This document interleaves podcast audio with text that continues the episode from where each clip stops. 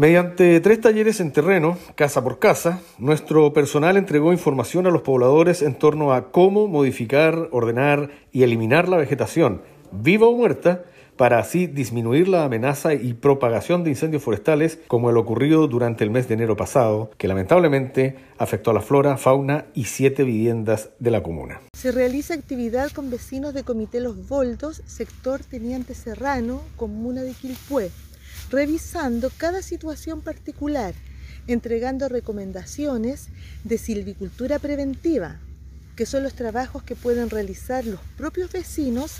para poder limpiar o reducir vegetación alrededor de sus viviendas y áreas comunes, realizando actividades como la poda o el raleo de los árboles y la reducción del matorral. De esta manera, ante un incendio, el fuego tendría menos material disponible para consumir,